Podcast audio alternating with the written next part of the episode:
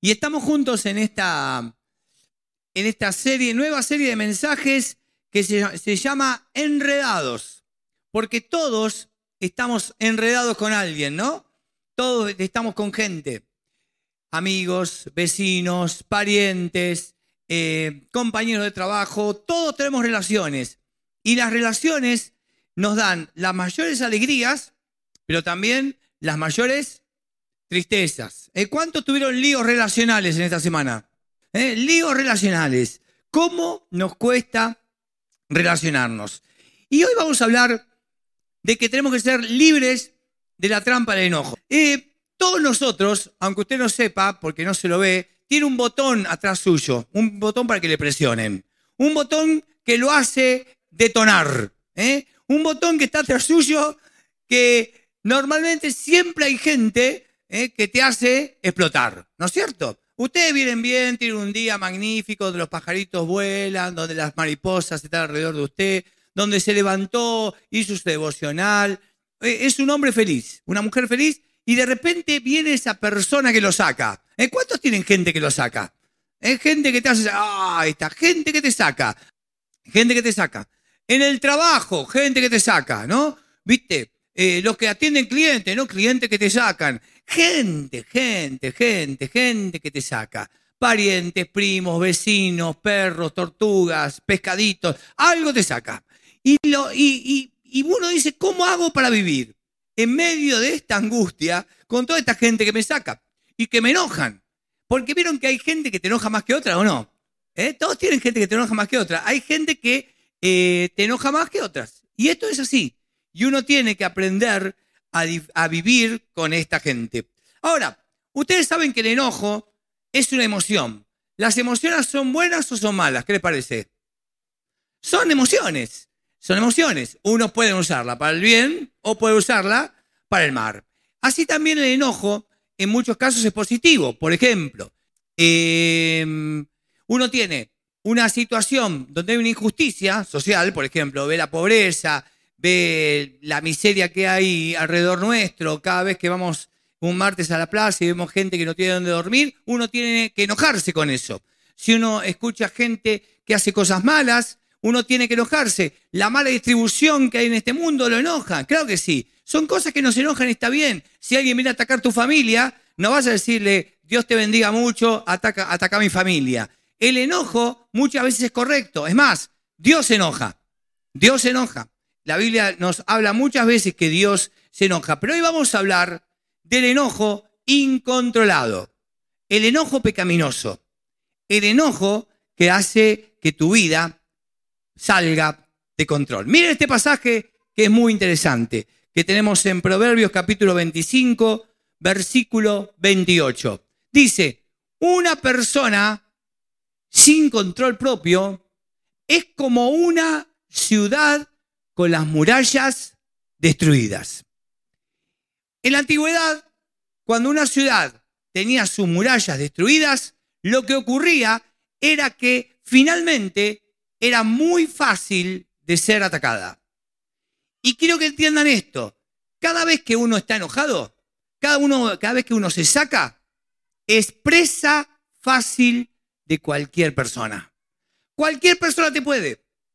Fíjense, ¿No se notan ustedes que de repente le empiezan a parecer muy tontos cuando están enojados? Y de repente se sacan y hacen cosas que nunca hubiesen hecho. Dicen cosas que nunca hubiesen dicho y atacan a gente que nunca hubiesen atacado. Y por eso es tan importante darnos cuenta que cuando perdemos el control, lo que estamos haciendo es darle poder a personas. Escucha esta frase. Me estás haciendo enojar. ¿Alguien lo dice? Tiene gente que a cual usted le dice, vos me estás sacando. ¿Me sacás? ¿Me sacás? ¿Cuántos tienen gente que lo sacan? Bien, ahora quiero decirte algo. Nadie tiene el poder para sacarte. Yo le doy el poder, porque bajo mi muralla. En cambio, la, la persona, la persona que es, tiene control propio, es una persona que se puede cuidar. Proverbios 12, 16 dice, un necio se enoja enseguida. Pero una persona sabia, ¿qué hace? Mantiene la calma. Miren otro más. Mejor es ser paciente que poderoso, Más vale tener control propio que conquistar una ciudad. Lo que quiero decirte con esto es que Dios quiere avisarte que el enojo puede arruinar tu vida. ¿Es verdad o no? ¿Cuántas cosas malas le pasó en su vida por el enojo? ¿Cuántas cosas perdieron en su vida por el enojo? ¿Cuántas relaciones se le arruinaron por el enojo? Y por ahí ahora te está pasando eso. El enojo está arruinando tu vida. Ahora, lo bueno, hay algo que tenemos que entender. El enojo es una eh, respuesta aprendida. La aprendiste en tu casa, la aprendiste por tus familiares, la aprendiste por tus amigos. Es una respuesta aprendida. Y todo lo que se aprendió se puede desaprender. Así que vamos a ver algunas formas en las que las personas expresan su enojo. Y vas a verte reflejado en algunas, pero también vas a ver reflejado a los que te apretan los botones en algunas de ellas. La primer tipo de persona es aquella persona que es una ametralladora. Personas que te atacan, ¿eh? personas que te, ametralladoras, que cuando están cerca tuyo, ¿no? Cada vez que te sacan te dicen de todo. Gente que se saca, gente que descarga todo. Hay un candombe, te tira todo. Y las personas que te tiran todo, no le importa, el, el tipo queda contento, ¿no? O sea, te tiró todo, vos te vas por ahí, y después son las personas que te piden perdón, ah, perdón, me enojé. Lo que pasa es que vos me sacaste. Tiene una ametralladora, hieren con sus palabras, hieren con sus gestos y no le importa lo que hacen, aunque después se arrepientan. Caín fue un hombre así. En Génesis 4, 5 al 8, Caín se enojó muchísimo y puso muy mala cara. ¿Algunos de ustedes ponen mala cara cuando se enojan? ¿Eh? ¿Eh? Así que es parecido a Caín, no, le, no, me pegue. Bien, entonces, ¿qué hizo Caín? Caín invitó a su hermano Abel a dar un paseo y cuando los dos estaban ya en el campo, Caín atacó a su hermano Abel y lo mató. Espero que usted no haya matado a nadie, pero si no lo hacemos físicamente, lo hacemos verbalmente. Decimos cosas que atacan, cosas que dañan, insultos, palabras deshonestas y cosas que atacan a los otros. También tenemos gente que nos ataca así. Por ahí usted tiene uno que le aprieta el botón, que es así. Cada vez que le aprieta el botón, es un tipo que lo ataca y también saca lo peor de tu vida. La segunda cuestión es cuando uno se queda en silencio, los mudos. Estos no atacan, sino que se atacan. No andan desparramando la bronca por todos lados, sino que se comen la bronca. Vos le preguntás, ¿estás enojado? No. Y se están muriendo de enojo. Y son personas que niegan su enojo. El la ametralladora no niega, pida perdón y listo. Pero el negador, el mudo, y por ahí alguno de ustedes, ¿eh? Eh, no explota, pero se está cocinando a fuego lento. De a poquito se va cocinando. ¿eh? Y el mudo tiene problemas de presión arterial, tiene problemas de dolores crónicos, tensión muscular, dolores de cabeza, úlceras, porque todo te va comiendo de a poco. Mire lo que dice Jeremías, que tuvo que aguantar el dolor porque no lo podía expresar con nadie. Él dice, desde que tú te apoderaste de mí, he llevado una vida solitaria, pues me llenaste de tu ira. ¿Por qué mi dolor nunca termina? ¿Por qué mi herida es incurable y rebelde a toda curación?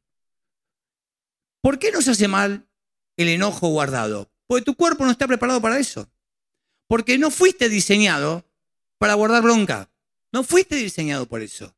Tu cuerpo no estaba diseñado para eso y entonces cuando te aferras a la, la ira y al enojo, lo que estás haciendo es tragar veneno.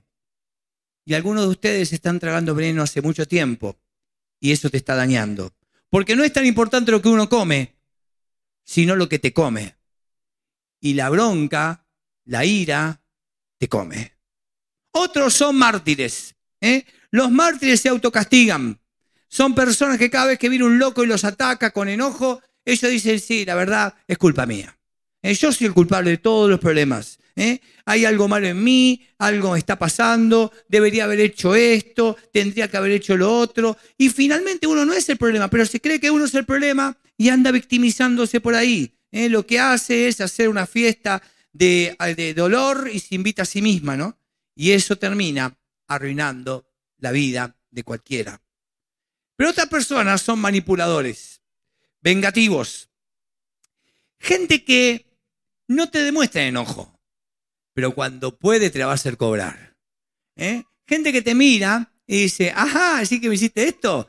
Está recaliente con vos y cuando puede, chistecito por acá, ironía por el otro lado, eh, habla mal de vos en algún momento. Entonces cuando puede, lo hace. ¿eh? Y las personas religiosas son especiales así, ¿no?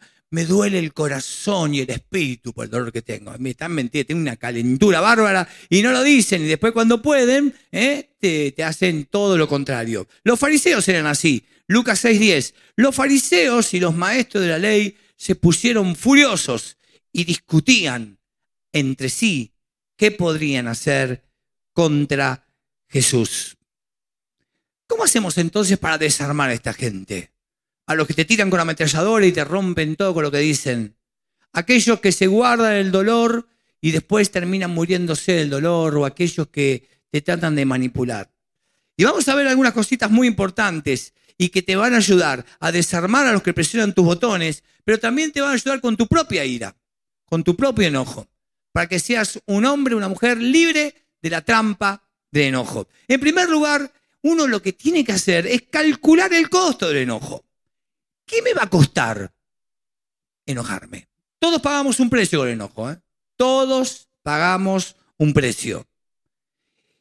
Proverbios 29, 22. El iracundo arma líos. El violento comete muchos pecados. Cuando uno se enoja, arma líos. Se mete en problemas y empieza a perder cosas. Siempre, siempre perdés cuando perdés los estribos, siempre.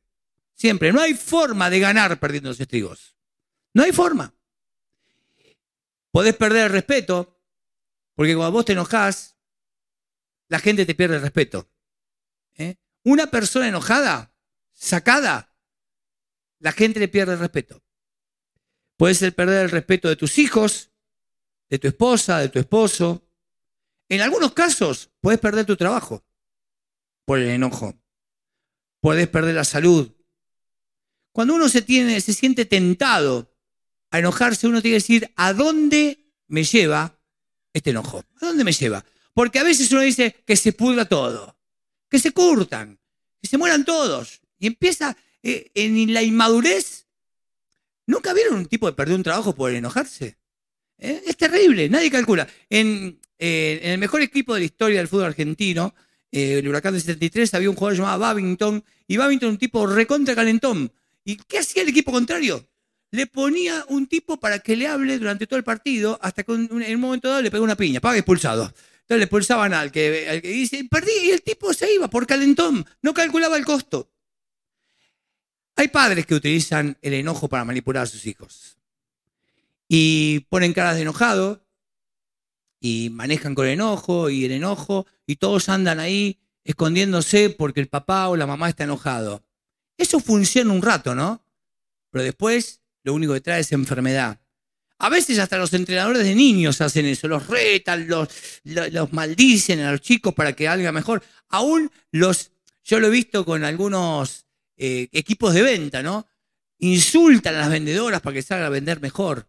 Pero eso no sirve, porque el enojo trae más enojos. Proverbios 14, 29 dice, los que tienen entendimiento, ¿qué hacen? Pierden, no pierden los estribos, no pierden.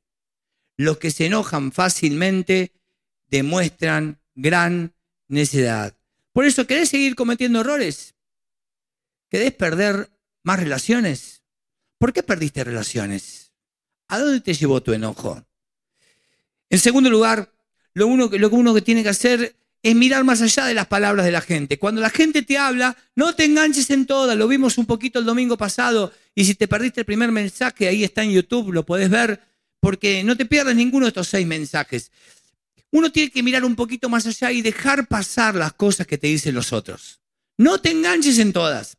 Proverbios 19:11 dice, las personas sensatas no pierden los estribos se ganan el respeto, ¿de qué manera? Digan conmigo, pasando por alto las ofensas. ¿Qué hay que hacer? Pasa por alto, no te enganches en toda. Hay gente que está enojado y dice estupidez. No te enganches en todas. Mira, no le permitas a la gente que tenga la satisfacción de hacerte su enemigo. Hay gente que en tu trabajo va a querer ser tu enemigo. No le permite, no le des la satisfacción, no te enganches con ellos. Y mira lo que le está pasando. Algunas personas, cuando tienen mucho enojo, dicen lo mejor que puedo hacer es descargar mi enojo, ¿no? Es más, algunos decían que uno tiene un balde de ira y lo más importante es descargar el balde de ira con alguno que pase por ahí, ¿no? Pero en realidad uno no tiene un balde de ira. No es que uno dice, bueno, tengo un balde de ira, ah, tiro la ira y ya estoy bien. Es una estupidez. Uno tiene una fábrica de ira. Uno tiene una fábrica de ira, porque la ira que trae más ira y más bronca, una fábrica. Lo que hay que cortar es el sistema de producción de enojo. No hay, hay que andar tirando enojo por ahí, rompiendo la vida a quien sea. Uno tiene que cortar la fábrica de enojo. Porque uno fabrica enojo todos los días, ¿o no? No es que un día dice, ah, hoy la verdad no tengo más enojo. No, mañana siempre va a haber gente que te saca. Por eso uno tiene que ir más allá de las palabras. En tercer lugar, tenés que pensar antes de hablar. Qué bueno sería pensar un poquito antes de hablar, ¿no? Piensen un poquito. ¿Cuántas estupideces en tu vida hiciste por no pensar antes de hablar? ¿Cuánta gente heriste? ¿Cuántos negocios perdiste? ¿Cuántas relaciones frustraste por no pensar antes de hablar? Antes de que empiece a moverse la lengua, tenés que hacer mover el cerebro. Porque si no tenemos control lingual, estamos al orden. Fíjese, lo que dice Proverbios 13, 16. Las personas sabias, ¿qué hacen? Piensan antes de actuar. Vamos juntos, leemos juntos. Las personas sabias piensan antes de actuar. No te enganches. Pensá antes de hablar. Proverbios 29, 11. Los necios dan rienda suelta a su enojo, pero los sabios calladamente lo controlan.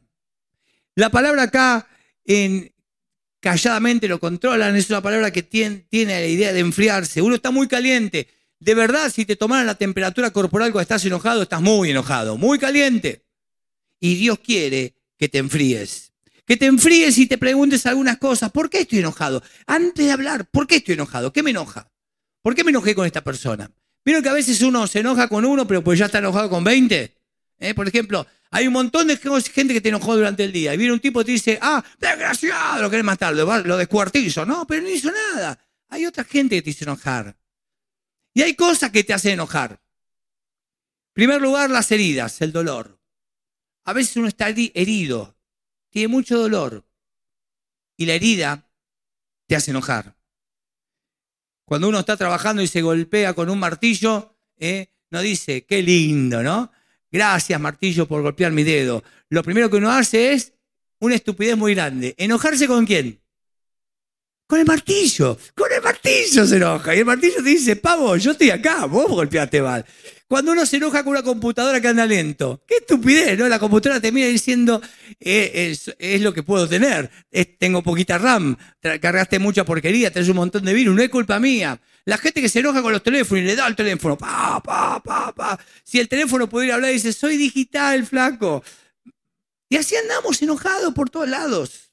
Eh, estamos heridos. Si tenés heridas sin sanar, estás muy enojado, muy enojado y vas a tirar enojo por todos lados. La frustración, la frustración te enoja. ¿A cuánto le gusta esperar en las colas? ¿Cuánto disfrutan de esperar en las colas? Vieron que las colas, normalmente, a vos te toca cuál? La más lenta. A alguno le toca. Yo quiero conocer a alguna persona que me diga, a mí me toca la cola más rápida. ¿Alguien es así? Quiere decir que todas las colas son lentas o que todos los que yo conozco son igual que yo. Porque todo el mundo que yo conozco, las colas, ¿cuáles son? ¿Cómo son? lentas. Y uno se frustra. Y uno está frustrado, cansado. Si hay algo que frustra son los bebés, ¿verdad? Eh, no, bebés, ¿cómo frustra? Eh, cuando lloran. ¿Cuántos tuvieron bebés muy llorones? Eh? Los bebés llorones son divertidísimos, ¿no?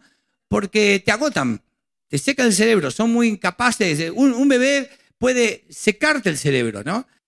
Pero ¿saben quiénes son las personas que más sufren? Las personas que controlan todo porque no hay mayor sufrimiento y frustración tratando de controlar la vida. la vida es incontrolable. Y si sos una persona que tiene mucho control, que quiere controlar todo, vas a frustrarte, vas a frustrarte tu trabajo porque no controlas nada de tu trabajo.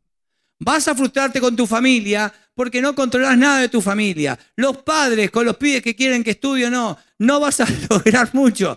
Tranquilo, te vas a frustrar. Te vas a frustrar con la disciplina, te vas a frustrar con la economía, te vas a frustrar. Y eso te enoja, ¿o no? ¿Cuántos están enojados? ¿Cuántos quieren patear el tablero? Incendiemos todo por la frustración. Bueno, la frustración te enoja. Y mucho. Sin duda, el miedo es algo que te hace enojar. Eh, cuando vos pones un gato contra una pared y está acorralado, hasta el gatito más eh, buenito, ¿qué hace? Se defiende, ¿no? Porque cuando alguien tiene miedo, hay mucho, mucho, mucho enojo. Por eso, eh, si, nunca has visto un animalito de esos que te atacan, las ratas son lindas. ¿Nunca te atacó una rata? La rata cuando las tenés contra la pared es una buena experiencia. Se paran en dos patas y te rajuñan. Y está buenísima. Si, si, querés experimentar esto, cómprate una ratita y probá eh, el fin de semana que viene. Eh, por eso, si estás herido, si estás frustrado o tenés miedo, tenés que parar antes de hablar. Porque vas a meterte en problemas y te vas a meter en una trampa del enojo. Miren, mi nieta Delfina me enseñó algo para el enojo. Lo sacó de un dibujito que se llama Daniel el Tigre. ¿eh? Daniel el Tigre es un lindo dibujito para que usted vea. ¿eh? es muy lindo, Daniel el Tigre es un capo. Y Daniel el Tigre tiene una canción que me enseñó ella para cuando uno está enojado. Y que dice así, si estás enojado y quieres gritar, respira profundo y cuenta hasta cuatro. Uno, a ver, tengo conmigo, a ver. Uno, dos, tres, cuatro. Ah, qué bueno sería cantar esa canción. Miren, mi nieta hermosa, porque ella estaba re enojada, hizo toda la actuación, se enojaba y después cantó hasta cuatro y apareció con la sonrisita. Una genia, mi, mi, delfinita. Pero la verdad, qué bueno poder parar, ¿no es cierto? Qué bueno poder parar. ¿Cuántos líos se hubiesen evitado ustedes si hubiesen contado hasta cuatro? O por lo menos hasta dos. ¿eh? Hemos hecho muchas estupideces en la vida. Por eso, cuando te viene un WhatsApp complicado, no respondas rápido. ¿Vieron qué hace uno cuando uno recibe un WhatsApp malo? Que una gana ya de apretar el botón, viste, de grabar. ¡Ah! ¡No! Y si estás caliente, escribí la respuesta. No hagas un audio, escribirá. Porque la podés borrar 20 veces hasta que la ves bien y no decís ninguna estupidez. Así que cuando uno está enojado, ¿cómo responde el WhatsApp? Escribiendo. ¿Estamos de acuerdo?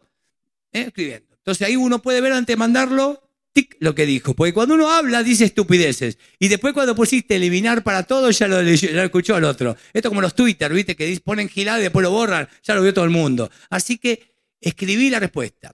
Y de paso, cuando querés alentar a una persona, usa un audio, porque tu voz dulce ayuda a la gente. Así que no respondas rápido un mail, no contestes rápido a la llamada, porque viste que uno tiende, eh, te dijeron algo y enseguida, ¡bah! No. Daniel el tigre es el profeta de este tiempo. ¿eh? Así que recuerden eso y espere un poquitito. Porque la ira es muy contagiosa. Pero alguien tiene que detener la locura. Alguien tiene que detener la locura. ¿Quién va a detener la locura en tu casa? ¿Quién la va a detener? ¿Quién va a detener la locura? Bien, vamos al punto número cuatro. Vamos a saltar algunos versículos. Punto número cuatro, cambiar mi corazón. Porque lo que yo necesito es cambiar mi corazón. Hay un versículo muy lindo que vamos a leer juntos que sería buenísimo que todos nosotros pudiéramos repetirlo de vez en cuando. Y dice así, Señor, ponle un guardia a mi boca y un vigilante a la puerta de mis labios. ¿Le gusta este versículo? Proverbio 141, no, perdón, Salmo 141, 3. Vamos juntos. Señor, ponle un guardia a mi boca y un vigilante a la puerta de mis labios. Vamos de nuevo. Señor, ponle un guardia a mi boca y un vigilante a la puerta de mis labios. Porque sabe una cosa, cuando uno tiene problemas, de su boca sale un montón de estupideces. Ahora, ¿qué sale de adentro mío? ¿Qué sale? Lo que tengo. Si uno presiona un pomo de dentífrico que va a salir. Dentífrico. Entonces lo que necesitamos es un trasplante de corazón. Pedirle al Espíritu Santo que llene mi vida y decirle, Espíritu Santo, llename, toma el control. Porque el Espíritu Santo, el fruto que es amor, vamos juntos, alegría, paz, paciencia, amabilidad, bondad, fidelidad, humildad y dominio propio. Esto es lo que sale cuando te apretan. Si viene el loco que te aprieta el botón, esto debería salir. Por eso cuando no sale esto, porque no estamos llenos del Espíritu Santo, y decir, Espíritu Santo, llena mi vida, cambia mi corazón, porque eso es lo que yo necesito. Miren, cuando uno tiene un tanque eh, sucio en la casa, lo que hay que hacer es limpiarlo. Una vez yo estábamos en La Rioja y me cayó una pluma por la, por la ducha. Y ahí me di cuenta que mi tanque estaba sucio. Fui arriba al tanque y tenía una paloma muerta. Vaya a saber cuánto hace que estaba muerta esa paloma. Yo que estuve tomando jugo de paloma podrida durante meses. Y se ve que es bueno porque seguimos vivos, ¿no? ¿Qué habrá en tu tanque? ¿Cuánto hace que no lo lavas? ¿Qué habrá en tu tanque? Que Dios te bendiga mucho. Así que limpien el corazón. Limpien su tanque. ¿eh? Ahora, hay un sucio secreto que tienen muchas familias. Y es el enojo fuera de control que hay en las casas. Cuando la puerta de una casa se cierra, muchas veces el descontrol viene. Los gritos, la violencia verbal, la violencia física. Y uno termina como acostumbrándose a que eso es lo normal. Pero de verdad, necesitas ayuda si tenés problemas. Si hay violencia en tu casa, necesitas ayuda. Si los insultos, el maltrato es algo común en tu casa, necesitas ayuda. Si hay violencia física en tu casa, necesitas ayuda. Y cuando hablo de violencia física no es que haya sangre, si alguien te tapa la boca, si alguien te empuja, si alguien te tira el pelo, es violencia. Y el problema es que necesitamos reconocer el problema. Hay muchas casas que hay mucha violencia y no se reconoce el problema. Y aquí en la iglesia queremos ayudarte. Puedes venir a pedir ayuda. Puedes hablar conmigo, con Marta, para que puedas pedir ayuda. Porque Dios quiere ayudarte y Dios tiene respuesta para tu vida. Pero necesitas reconocer tu problema. Si decís no puedo hablar de eso, ya está fuera de control. Necesitas ayuda con la violencia. Y lo último que uno tiene que hacer para poder ser libre de la trampa de enojo es basar mi identidad en Jesús. Porque si yo baso mi identidad en otra cosa, voy a estar mal. Cuando yo baso mi identidad en mis hijos, por ejemplo, que mis hijos estudien y que hagan lo que yo sueño, cuando ellos no hacen lo que vos imaginás, vas a sentirte frustrado y te vas a enojar. Si eh, construís tu identidad en tu trabajo y perdés tu trabajo, tu trabajo no te llena, vas a estar enojado. Si construís tu identidad sobre tu, pareja, tu matrimonio y tu matrimonio anda mal, vas a estar enojado. Por eso necesitas poner tu identidad en Jesucristo. Si la gente lo que te dice es lo más importante, vas a estar inseguro. Por eso Proverbios 29, 25 dice, si tienes miedo de la gente, tú mismo te tiendes una trampa. Pero si confías en Dios, estarás fuera de peligro. Poné tu identidad en Jesús. Lo que Él piensa de vos es lo más importante y viví en libertad.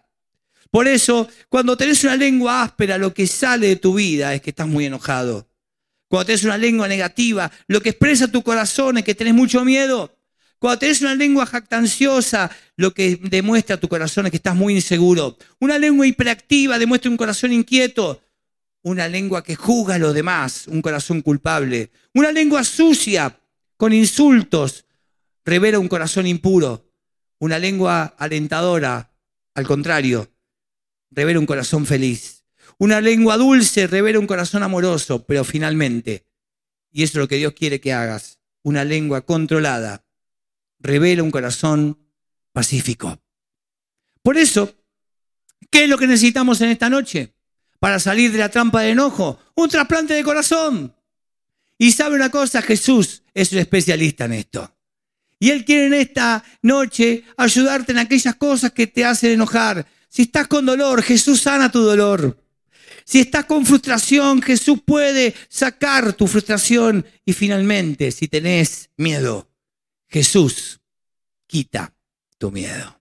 Por eso en esta noche vamos a orar. Y te invito a que cierres tus ojos y pongas tu enojo delante y decirle, Señor, no doy más, no quiero seguir víctima de la trampa del enojo. Fui creado para vivir en libertad. Fui creado para que en medio de la angustia, en medio de la gente que viene a apretarme mis botones, en medio de aquellas cosas, no tenga que vivir. Puedo desaprender el enojo. No tengo que dejar que el enojo maneje mi casa, ni maneje mi vida, ni maneje mis relaciones. Yo puedo ser un hombre libre, una mujer libre, mi casa puede ser distinta. El enojo no tiene que dominar mi hogar. Digan conmigo, el enojo no tiene que dominar mi hogar. Vamos juntos de nuevo. El enojo no tiene que dominar mi hogar. No, Jesús tiene que dominar mi hogar. Y a veces somos cristianos de hace años y el enojo sigue dominando. Revelate, toma una decisión y deja que Jesucristo sea a cargo de tu frustración, de tu dolor y de tu miedo. Señor, gracias por esta noche. Gracias por tu palabra, como siempre, tan clara. Gracias, Señor, porque en el misterio de las relaciones, en vivir enredados con otros, podemos salir de la trampa de enojo. Cuando reconocemos lo que estamos haciendo y entregamos nuestro dolor, nuestra frustración y nuestro miedo a Jesús. Señor, hoy venimos aquí a caminar en medio de las cosas que nos pasan, en medio de las cosas que hemos aprendido de años, Señor, a reaccionar mal, a contestar mal, a enojarnos, a frustrarnos. Y vinimos juntos a decirte, Señor, toma mi enojo en esta noche. Si quieres levantar tu mano al cielo y decirle, Señor, toma mi enojo en esta noche. Toma mi enojo en esta noche. Ese enojo que me hace reaccionar mal o que me hace que me coma el enojo y me destruya a mí mismo o que manipulo a otros con mi enojo. Señor, te entrego mi enojo. No quiero derramar enojo por esta vida. No quiero, no quiero dejar un legado de enojo a mis hijos.